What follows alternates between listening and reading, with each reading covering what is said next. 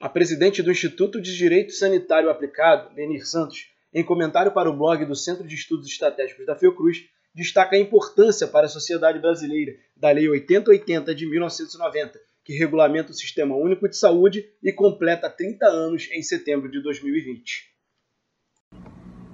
Agora, no dia 19 de setembro de 2020, estaremos comemorando é, os 30 anos é, da edição da Lei 8080.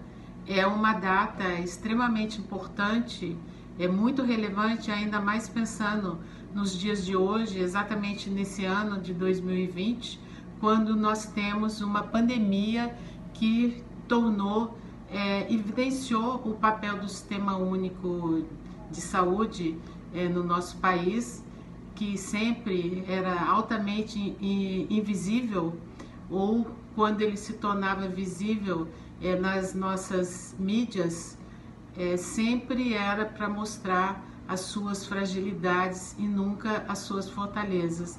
Não obstante, é, agora na, com a Covid, nós tivemos então demonstrado o quanto o SUS é potente o quanto o SUS tem as suas fortalezas e o quanto o SUS pode é, salvar vidas. Isso se deve né, ao texto constitucional e depois à sua é, regulamentação pela Lei 8080.